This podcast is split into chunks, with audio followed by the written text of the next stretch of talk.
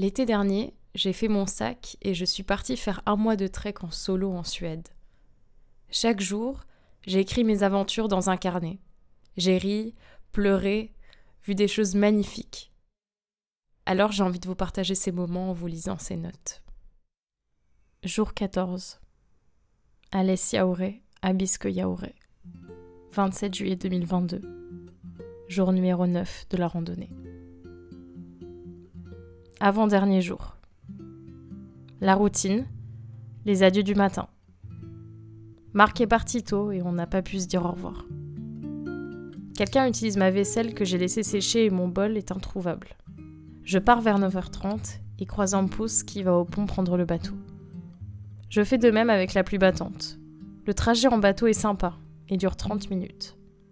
Le capitaine nous dit qu'il fait 10 degrés et que l'eau est à 8 degrés. On entame la route de 16 km, plutôt facile. On se sépare avec pouce qui veut faire une pause. Je continue et prends mon temps. C'est assez embêtant, il y a beaucoup de gens. Heureusement, je suis à contresens. Je me pose sur un rocher en hauteur pour déjeuner sous la pluie. Il fait très froid. Je vois pouce au loin et il me rejoint quelques minutes.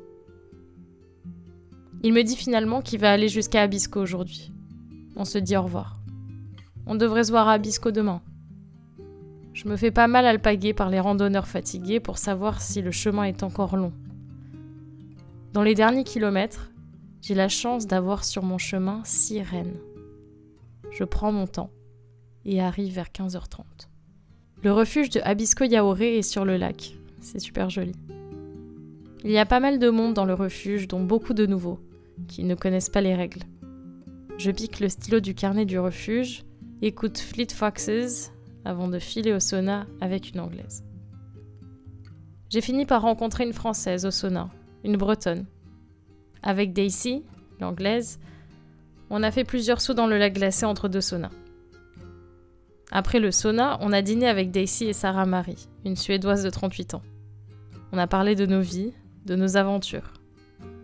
Daisy est partie seule de Abisko, tout comme Sarah Marie.